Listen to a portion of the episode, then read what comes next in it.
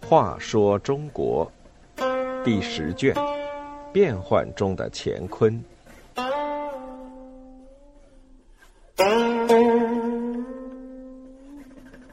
五十九，拔丁钱与罗资钱。赵在礼与张崇是搜刮敛财的行家，也是打击报复的能手。五代时，常用武将做地方官。赵在礼就是一名出身军队小校的武将。赵在礼的家乡是涿州，他从后唐明宗朝开始，一直到后晋，十几年间做过同州、襄州、宋州、许州等好多地方的节度使。每到一地，他就不择手段的搜刮钱财，短短十几年就积财巨万。他还在京城和就任的藩镇所在地到处设置办事场所和住所。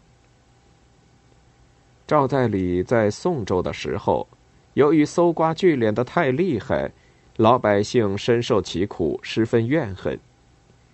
有一天，突然传来消息说，赵在礼要调到另一个藩镇去了，老百姓这下可高兴了，大家互相祝贺说。这人走了，真好比从眼里拔去了钉子，这该有多痛快呀！谁知这话传到了赵在礼的耳朵里，他非但不感到惭愧，进行反省，反而大怒，认为把他比作钉子是对他的诽谤，决心要报复。于是他立刻递上一个奏折，要求朝廷让他在宋州再留任一年。当时的朝廷对所谓的有功之臣都是姑息宽容的，便同意了他的请求。赵在礼于是下了一道命令：凡属他管辖下的百姓，无论是谁，一律都要交纳拔丁钱，交不出就派人去鞭打威逼。这一年，光是拔丁钱就让他大大的发了一笔财。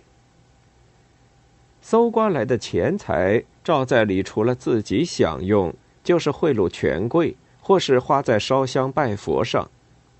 据说，因为他拜佛虔诚，所以官运亨通。到后晋高祖时，已被封为魏国公。后晋初帝时，晋初帝为儿子延续，娶赵在礼的女儿为妻。这么一来，赵在礼成了皇上的亲家。那更是不可一世了。无独有偶，在南方十国中的吴国，有一个叫张崇的，德行跟北方的赵在礼堪称一对儿。张崇在泸州做节度使，也是大肆搜刮，贪得无厌，老百姓苦不堪言。有一回，他去京城朝见君王。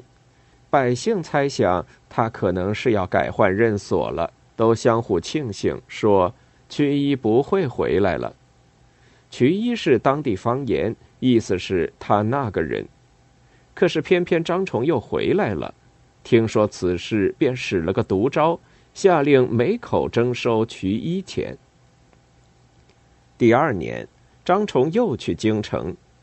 这下泸州人都闷声不响，谁也不敢再说话了。可是内心还是希望他能一去不回，人们就用裸嘴上胡须的动作来表示这个意思。和上次一样，张崇仍然回来了。狗腿子向他报告了老百姓的动向，于是他就征收起了罗资钱。张崇为什么能一次次的返回泸州？稳如泰山的做他的节度使呢，因为他用搜刮聚敛所得给权贵政要送了厚礼，因而得到当权者的庇护。